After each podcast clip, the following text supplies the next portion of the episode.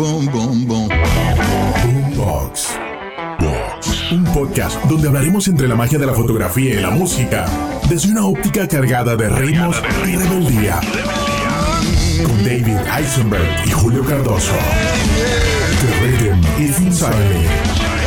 The rhythm is my soul. Bienvenidos a Boombox Podcast. Boom, boom, boom, boom.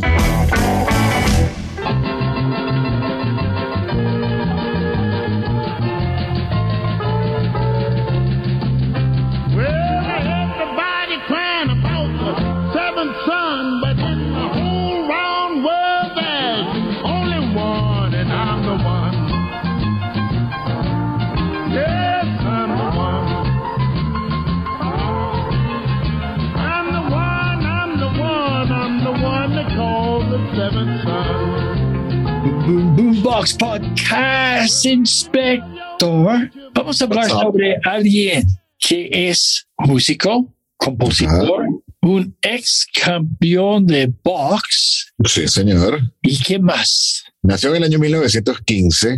En algún momento dijo, con esta frase suena un poco arrogante, pero yo soy el blues. Y estaremos hablando el día de hoy de Willie Dixon, bajista fenomenal de todos los tiempos, padre del Chicago Blues. De verdad que este hombre se las trae eh, a través de su fundación, la creación de su fundación para apoyar a nuevos músicos del blues, entre tantas cosas. Y bueno, se dice también que, que tenía unos buenos golpes, el cual en el, en el box también le llevó a ganar grandes títulos como el de los guantes dorados. De Illinois. Pero ¿dónde nació ese señor? El mes pasado estamos hablando de John Lee Hooker Ajá. y Willie Dixon también fue con 14 hijos en la familia en Mississippi. ¿Pero dónde? Dime algo de su historia, por favor. Mira, nace el primero de julio de 1915 en Vicksburg, esto es en Mississippi, en Estados Unidos. Este hombre quizás no tenga tantos hijos, pero eh, sí podemos hablar de que tiene más de 500 canciones en su carrera musical, entonces tiene unos cuantos hijos este, por todo el mundo.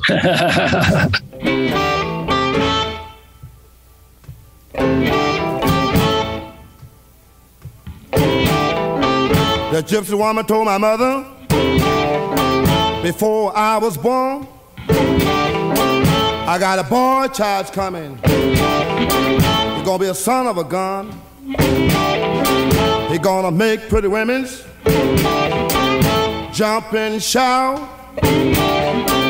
Then the world wanna know what this all about. But you know I'm here. Sí, y dice que su mamá, en la manera que ella habla, siempre fue en ritmo, en poesía. Y él, en esa época, por supuesto, ese fue, y si mamá habla así, yo también puede tener ese tipo de imitación de ella. Claro, claro, claro. ese fue parte de su historia de poesía, porque en realidad, para mí, es un gran poeta. Sí, escuchamos sus letras y bueno, parte de su música y todo lo que ha dejado para este legado musical.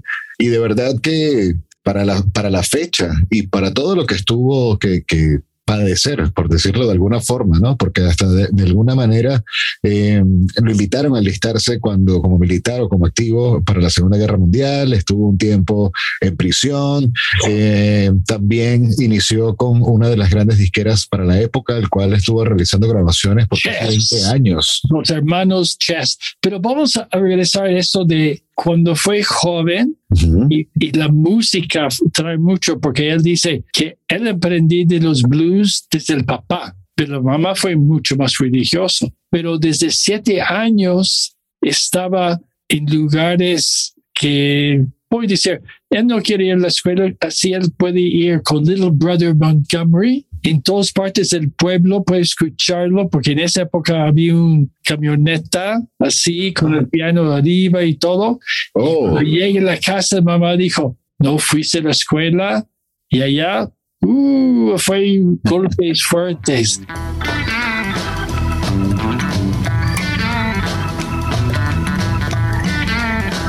You got yarning, and I got bunny.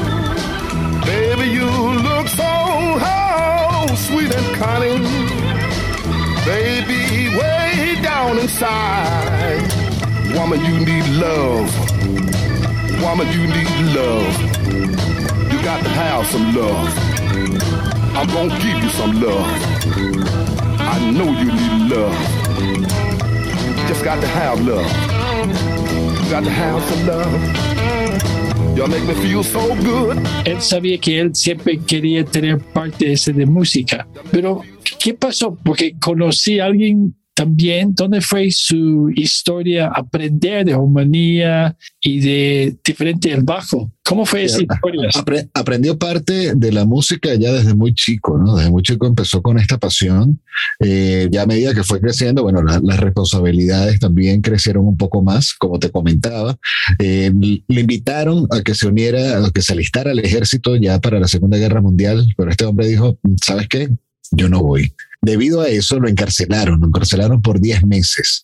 No, Y ya cuando, cuando pasa la guerra es cuando él vuelve a reunirse con quien fue su profesor de bajo, llamado Baby Duke Gaston. wow. Y entonces, pero también salió de Mississippi a Chicago. Salió de Mississippi a Chicago y es ¿Qué cuando empieza. pasando en, Chicago esa época? Porque ya el blues, muchos de los músicos terminaron en Chicago, ¿no? Claro, claro, claro, pero recordemos que el Chicago Blues, cuando ya empieza él como padre de este género, es un tipo de música que se desarrolla en Illinois al añadir guitarras amplificadas, batería, piano y bajo, y en algunas ocasiones el saxofón, que esto ya empieza a asociarse con lo que tú muy bien conoces, y es el Delta Blues. Ah, y ese fue en los 30, como los que 32 a 38, etcétera, que empezó a hacer todo eso, ¿no? Ujú. Y también así puede ganar dinero ellos, ¿no? En Pueden fiestas. ganar dinero extra, exactamente, y tomando también en consideración de que realizó grandes colaboraciones con quien llaman el padre del rock and roll. Y ¿Quién Estamos hablando de Chuck Berry.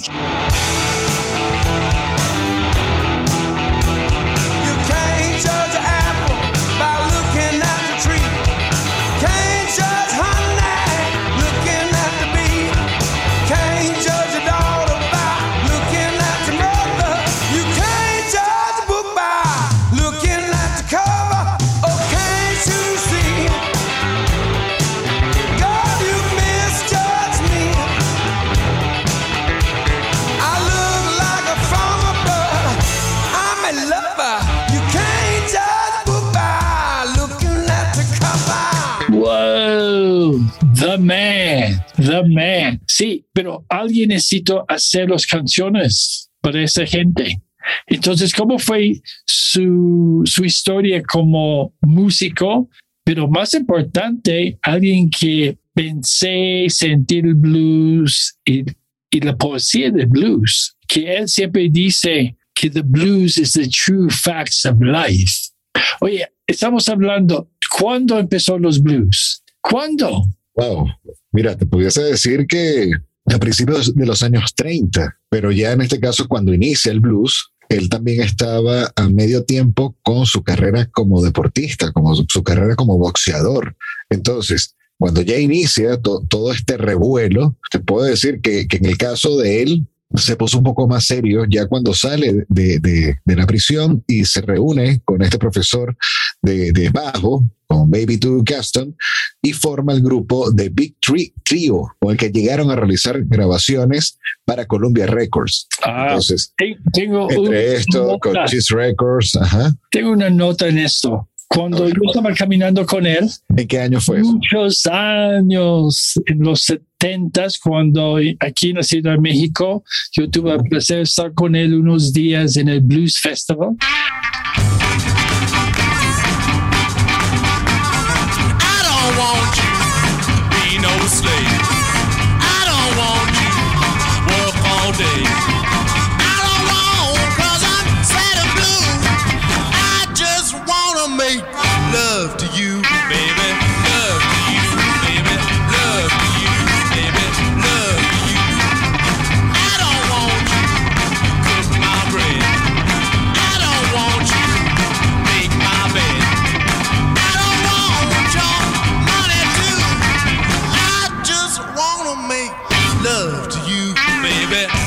Entonces con Raúl de la Rosa. Entonces yo dijo, yo siempre me gustan mucho los blues. Y yo dije, "¿Cu- ¿dónde? ¿Cuándo empezó los blues? Porque, por supuesto, yo está como chavo, pero desde yo tenía como 14 años, nosotros tocamos música de blues, el 12 bar, etcétera, ¿no? Y yo saxofón. Pero Y- tomando en y- cuenta que también tu, y- tu familia eh, le mete la música, ¿no? O sea, tu hijo, Sí. tu nieto, tenés pues, ahí. es porque the rhythm is inside me, the rhythm. Is my soul Ah, or soul, use soul. Entonces, yo dijo, pero en realidad, ¿cuándo? Porque sí, durante el tiempo de esclavos, etcétera, había, ellos cantan cuando está trabajando en el campo. Y, y me acuerdo que me dijo, no, el blues empezó en el tiempo bíblico. Así. ¿Cómo tiempo bíblico? Pienses, Adam está solo. Él tuvo los blues. Entonces Dios dijo, yo voy a ayudarte. Y llegó Eve. Entonces el blues llegó desde esa época. En la época de Danny y Eva. Pero es cierto, es cierto cuando yo, yo pienso en esto, cuando estamos así más o menos y ya, es que the blues es la realidad de la vida y siempre tiene historias.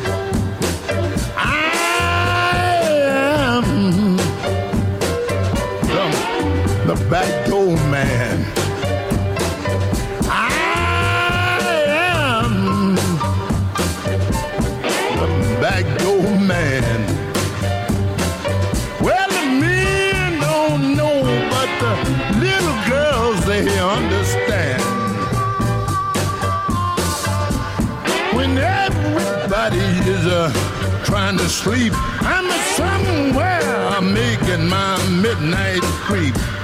And every morning. Está interesante, está interesante esa, esa comparación bueno, parte de, de esa, de esa tonada bíblica que hace que Willie Dixon eh, pase o se cruce a través del lente de David Eisenberg. Me estás hablando que es con un festival que se celebra que se celebra en México. En los 70, yo voy a ser alrededor 78, 79. Cuando tuve el placer estar con él y su, su esposa, hizo también fotos con ella y otros músicos y su hijo, no sé si, no estoy seguro si fue el hijo o el nieto que está tocando con él, pero también te acuerdas cuando escuchas tantos los grandes band, bandas hoy, Doors o uh, Rolling Stones, como o Led Zeppelin. Ujú. ¿Qué pasó con Led Zeppelin? Algo pasó con ellos también, con ellos, con él. Sí, bueno, Alex Zeppelin en esta oportunidad ha sido demandado un par de, de veces por Willie Dixon, tomando en cuenta de que dicen que ha habido plagio en cuanto a parte de sus canciones. Eh, ¿Cuáles son las canciones que tú tienes allí, pero a la, a la mente, a la mano? You Need Love fue de él. Esa es una y la otra. No sé. Ok, ok. Ese, ese necesitamos buscar. Pues, Whole Lotta Love. Whole Lotta Love es la canción donde dice que tiene extractos de uno de los temas de Willie Dixon. Entonces, por supuesto, yo siento también, escuche tanto en tu vida sus canciones y está dentro de uno, ¿no? Entonces hay unos riffs y momentos que, que sale, pero también ellos pagaron bastante bien, pero fue dos veces. Algo pasó con Chess Records también, con él, igual de Led Zeppelin, pero otra vez regresamos a Chicago. Entonces él es boxeador. Empezó Sí. a tocar de blues. ¿Y qué pasó después? ¿Cómo entró de producción y todo de Chess Records y los hermanos Chess? A good advice, good advice. Keep on a going when you show you're right. You keep on a going when you show you're right. You know you strain at a gnat and then you swallow the cambo. You know a wise man dead, but a fool he gamble. You know a barking dog, well he's seldom bite. And what's the? Pero ¿cómo fue su historia con eso? Porque él estaba ya muchos años. Sí, de hecho ya cuando, cuando realiza las primeras grabaciones con Columbia Records, luego Dixon firma un contrato co- de grabación con la compañía que estás mencionando, con Chess Records, convirtiéndose en el año 1951 en un empleado a jornada completa. Pasa algunas dif- dificultades con esta compañía, estuvo allí hombro a hombro con los hermanos Chess, como, como dices, y bueno, realiza grabaciones desde el año 1948 hasta la primera, los principios de la década de los 60. Durante este tiempo se convirtió en prácticamente el- lo más amplio de conocimiento del blues por casi veintitantos años que estuvo ya con, con esta disquera y bueno, ya con todos sus dotes, como comentas, en la parte de, composición, por la poesía y todo lo que cono- eh, le, le llevó esa, esa musa desde su madre, pero el fuerte de él era prácticamente el bajo y, y- la rumba, ¿no? O sea, la rumba, la rumba es que, primero, alguien muy grande, ¿no? Seis, seis pies, seis pulgadas, 250 libres, ¿no? Y tiene el bajo grande. Y él fue como muy unido con gente como Muddy Waters, que Muddy Waters, el canción Hoochie Coochie Man, que Muddy Waters hizo muy famoso. Otros que, que tú dijiste con Chuck Berry. Chuck Berry, que lo menciona en las primeras grabaciones, en las primeras canciones de Chuck Berry, él menciona ya a, Willie Dixon. Obviamente Led Zeppelin, aunque con Led Zeppelin ya eran unos temas de, de, mm, autoría, así que en este caso me, me impresiona el hecho de que se acusa a Jimmy Page en muchas ocasiones como uno de los grandes eh, autores de plagio en algunas canciones que están situadas en grandes éxitos de Led Zeppelin. Y eso es otra cosa. y el Cream también. Y Chuck Berry, fue, hay, hay una canción que me fascina, que hay Otis Redding, Chuck Berry, Howlin' Wolf, y la canción es Downbound Train. A stranger lying on a had so much he could drink no more. And so he fell asleep with a troubled brain to dream that he rode on a downbound train. The engine with blood was sweaty and damp and brilliantly lit with a brimstone lamp. And if the fuel was shoveling bones while the furnace rang with a thousand growls. Porque él más que músico también llegó este familia. También hizo muchas cosas con Howlin' Wolf. Entonces pienses, que 500 canciones fue publicados. Las canciones, y de hecho, bueno, ya la fecha, ya para lo que fue el año 1994, es cuando ya de manera póstuma le realizan el homenaje para que forme parte del Salón de la Fama del Rock and Roll. ¡Wow! O sea, Sí. Eso fue ya do- dos años después de su muerte, tomando en cuenta que, bueno, fueron setenta y tantos años ya, vamos, no digamos los 77, pero sí 70 años dedicado a darle todo ese empuje a ser el padre del Chicago Blues. Y eh, es, es, mm, curioso, porque en ocasiones, a nivel de, de la música, vamos a poner de, de bandas de rock y de esto que conocemos, siempre el protagonismo, por lo general, lo tiene el vocalista, y si es vocalista y guitarrista, pero todo lo que ha hecho un bajista, que es poco común que tú veas que una persona que esté en el bajo o que esté en la batería tenga como que todo este tipo de protagonismo en, en esta parte musical, ¿no? Es importante siempre entender quién es esa persona. Ujú. En una entrevista que no hay muchos de él, en realidad hay muy pocos cientos de YouTube todos, su canción, una de sus canciones favoritas se llama Good Advice. Ok. porque habla de todas las cosas de good advice en la vida y como si ese pasa, mejor que vamos a escuchar un poquito de esto. Ok. Y después, y también es este, está muy unido, porque hay muchísimas canciones que, que tienen con otros artistas. Estamos de uh, T-Bone Walker, Memphis Slim. Y para mí, cuando, pienso, cuando yo pienso de mi vida, Ujú. siempre a mí me fascina tocar.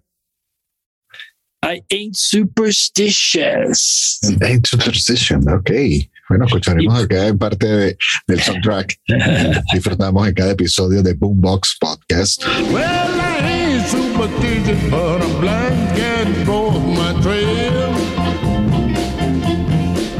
Well, I ain't superstitious, but I'm black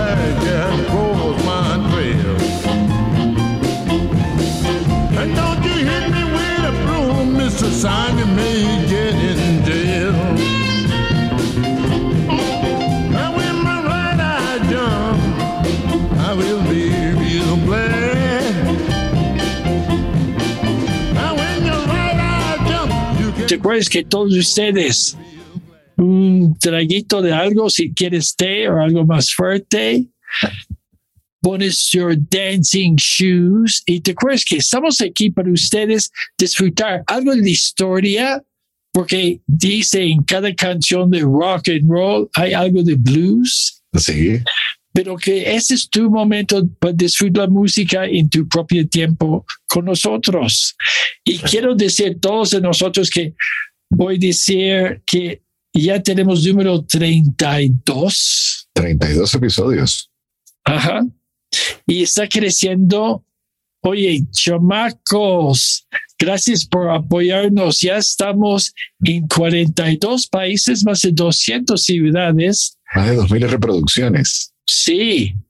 Entonces, es porque el inspector Julio Cardoso y yo disfrutamos esto, disfrutamos estar con ustedes, de dónde estás y que sientes parte de la música. Porque la cosa de la música it's in total of our souls. Y esa es la cosa importante. Y por eso cuando hablamos de alguien como Willie Dixon, que como dice, él estaba en Chess Records, hizo 500 canciones, estaba en cuántos discos Uf, de Muddy Waters, de toda la gente, y salió con, con canciones como You Can't Judge a Book by Its Cover, But I got to put you down a little while.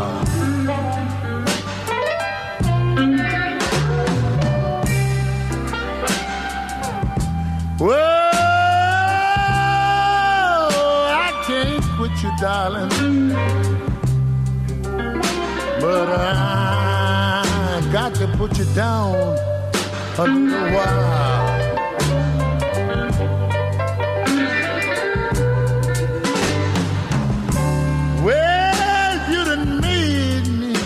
Y otro, otro que, que mucha gente habla de Backdoor Man, que todos piensan que es sobre un amante llegando de backdoor, que también es posible, pero también habla del tiempo de, de African Americans que no pueden entrar la puerta de frente. por la puerta de enfrente, exacto. Hablando de eso de la puerta de enfrente, tienes, tienes una anécdota bien interesante con los Rolling Stones y años después, con Willie Dixon. ¿Cómo, fue esa historia?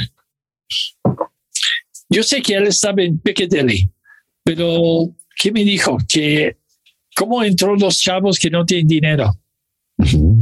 Abrieron la puerta atrás. Así ellos pueden escuchar y venir. Y él siempre estaba como el embajador del blues. Ok. Entonces dio dis- discos, cassettes a los diferentes chavos, así es para tocar. Y unos Años más tarde, años más tarde, está en Chicago y llegó los Rolling Stones para Oh. tocar con él. Mick Jagger y su combo. Exacto.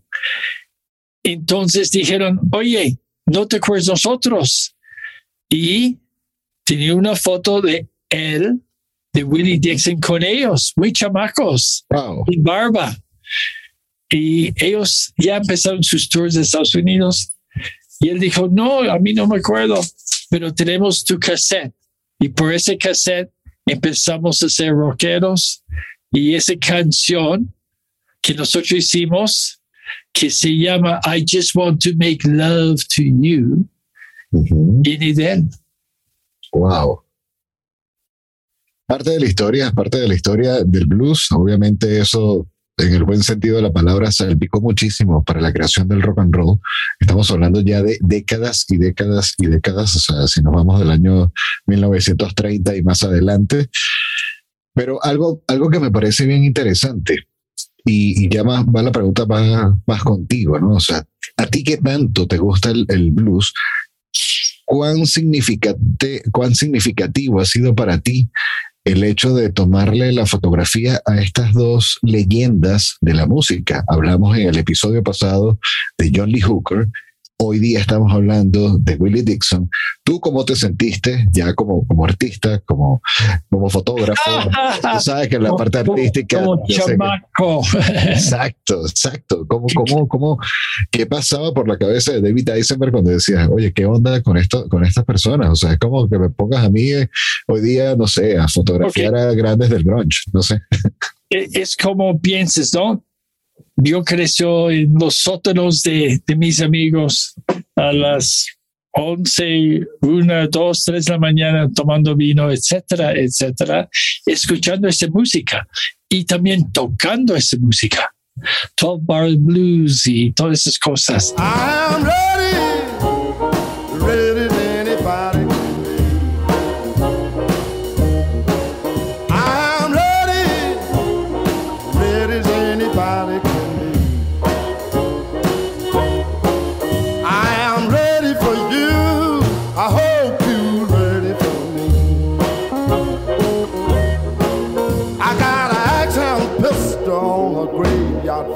that shoot tombstone bullets, wine balls and. I'm drinking tea and tea. I'm smoking down. Entonces, cuando yo tuve esa oportunidad de estar unos días con Willie Dixon y, y, y su, su esposa y toda la banda atrás tomando fotos, pero fue como esa amistad dentro de ellos. Es una familia grande y las bromas y siempre ellos hablan de esos tiempos que todos están trabajando. Creo que en Chess Records alguien los 100 dólares la semana para tocar, producir, hacer los libros, ah, ¿no? hacer composiciones, etc. Casi no puede vivir de esto. Claro. Pero todo ese tiempo fue tiempo que ellos hicieron Invirtieron ese tiempo, ese, ese y arte. música tan importante, historia, Ajá. y siempre olvidamos ese porque ellos hicieron porque necesito tener una voz. Entonces, para mí, Diferente.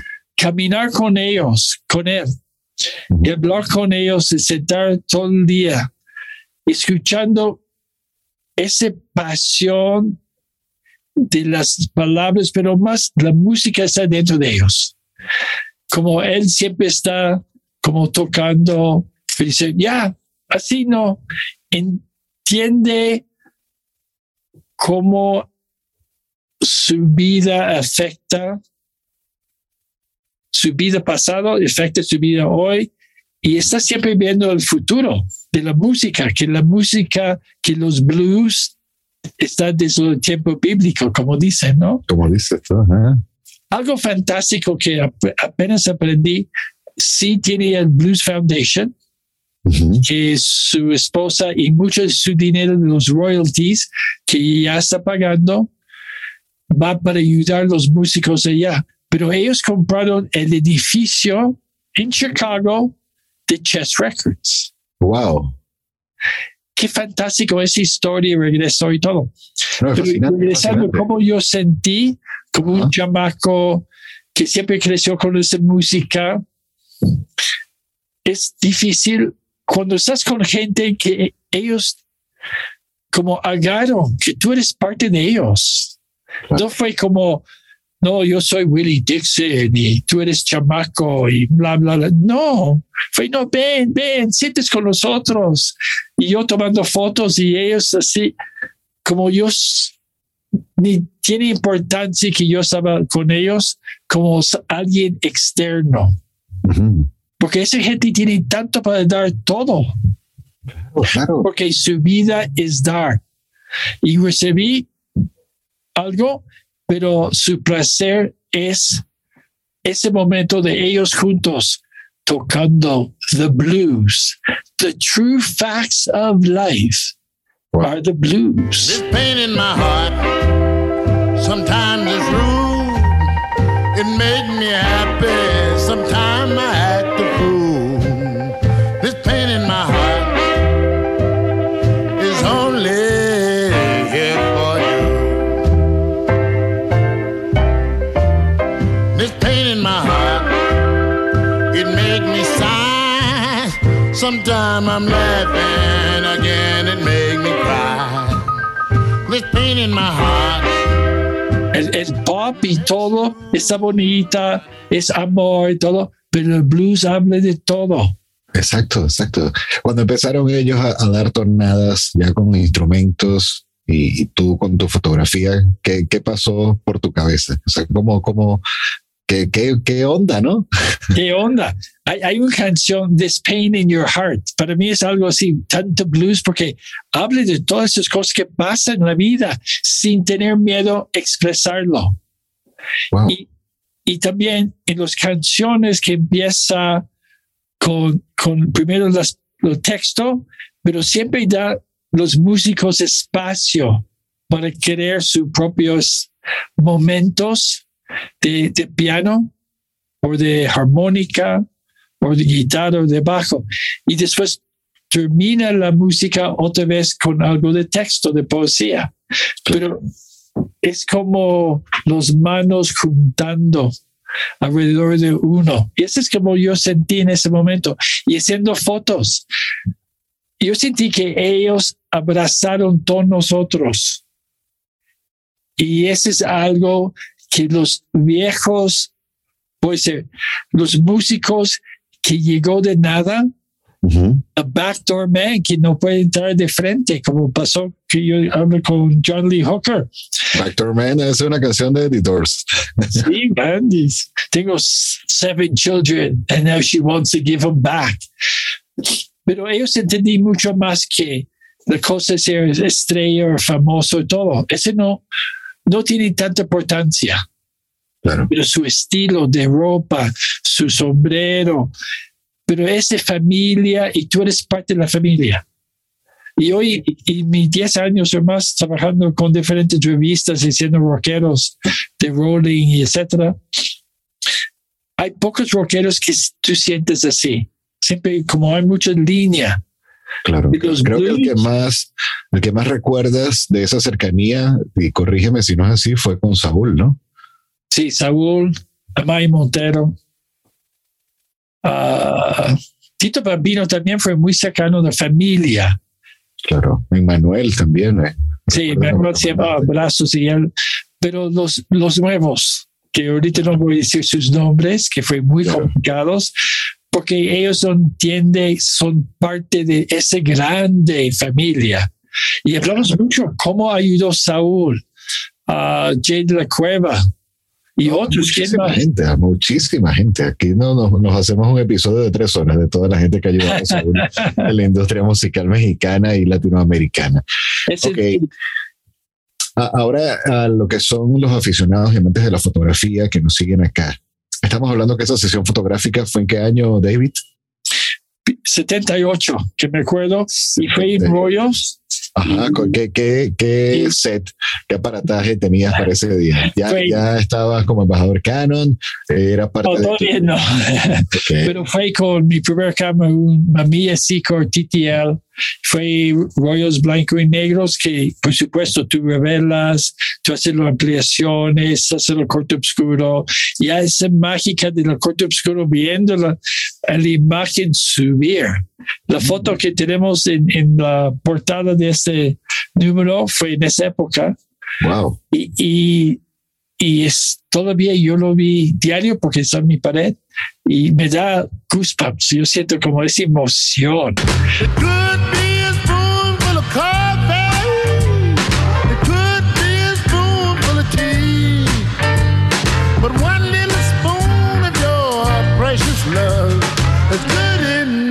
for me. About that. Some cry about that. Some about that. Everybody about a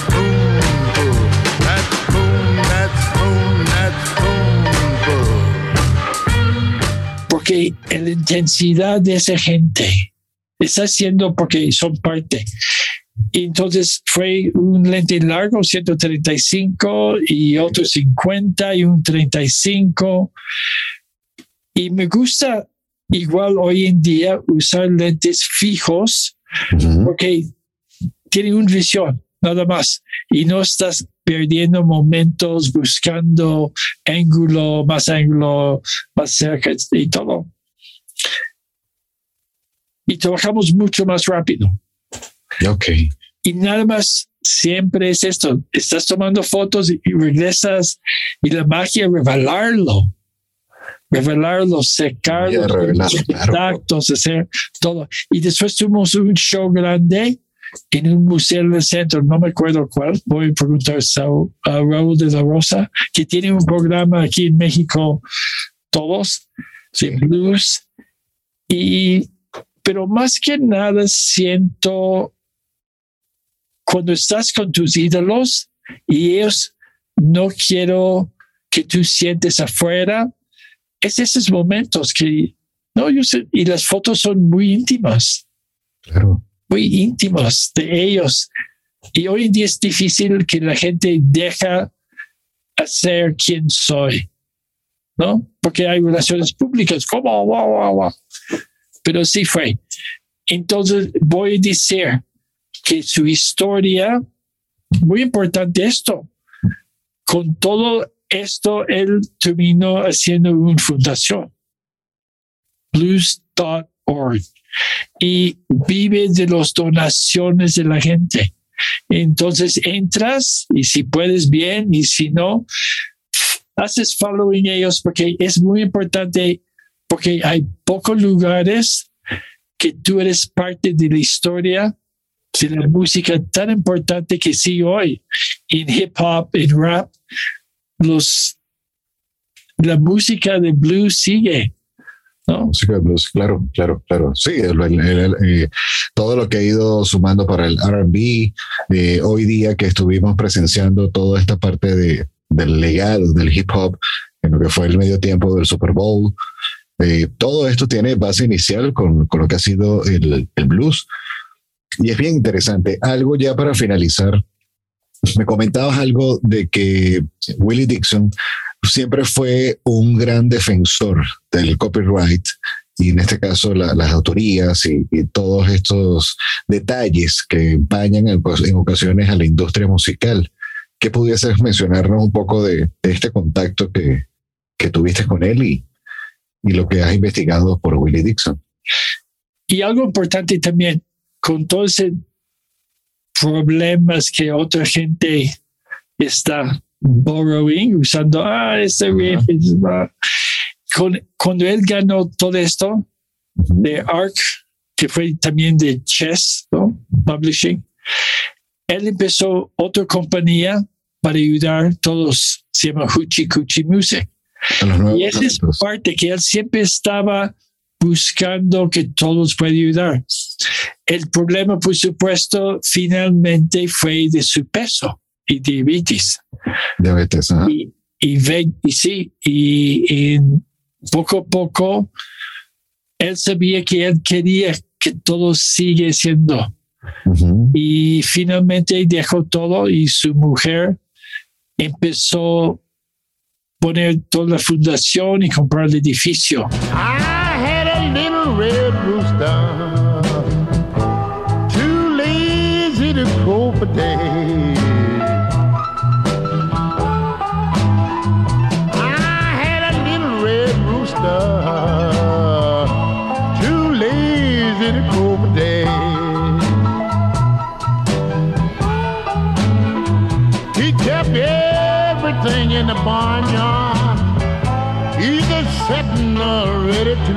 Pero la cosa más importante, yo voy a decir, que en abril 28, 2013, Dixon y su nieto Alex Dixon Ujú. entró de Chicago Blues Hall of Fame. Y también en 90, y- creo que 95, 94, entró the Rock and Roll Hall of Fame En el, en el 94. Entonces, y Chuck Berry fue el señor para decir su historia con el gran Willie Dixon. Wow, wow. Tremendo episodio, hemos hablado el día de hoy, al igual que los 31 episodios anteriores, pero bueno, ya bajo lo que es el amor que tienes por el blues y todo esto que, que me contagias, este, de verdad muchísimas gracias por, por todo esto, a la audiencia, infinitas gracias por todo el apoyo que nos siguen dando a través de cada episodio en Boombox Podcast. Eh, Sí, dile con, tus, dile con tus amistades, baila juntos como el COVID ya bajó, puedes bailar cerca con máscara o sin el mismo de máscara. sí. Y te acuerdas, boomboxpodcast.net, estamos en Spotify. ¿Qué otro lugar? Instagram. Pueden seguirnos a través del, inter- del Instagram como arroba Boombox Podcast y como acabas de mencionar en www o o .net, como sea de tu preferencia. Ahí escuchas directamente cada uno de los episodios. Semanalmente estamos actualizando a un nuevo artista, una nueva víctima que pasó a través del lente de David Eisenberg, donde estaremos relatando un poco de esa biografía y también eh, la parte técnica por el cual se registró esa fotografía que puedes ver en nuestra página web o en el Instagram o en el perfil de David Eisenberg. Así que bueno, a disfrutar parte del arte y todo lo que nos trae la magia de la foto y la historia de todas estas personas, que ya no solo es a nivel latinoamericano, sino a nivel mundial. Señor, una pregunta, señor. Pregúnteme. La próxima víctima, vamos a decirlo o ellos necesitan esperar. Vamos a esperar que va a ser sorpresa para el episodio número 33. Tres, tres, Boombox. Tres. tres, tres, mes tres. Ajá. Willie Dixon. And on the drums, Jump Jackson. On the piano, Memphis Slim. And that wonderful blues team, Terry and McGee.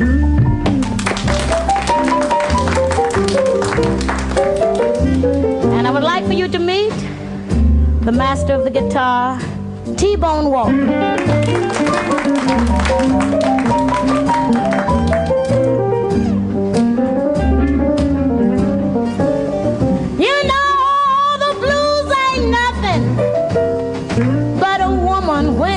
Feeling bad.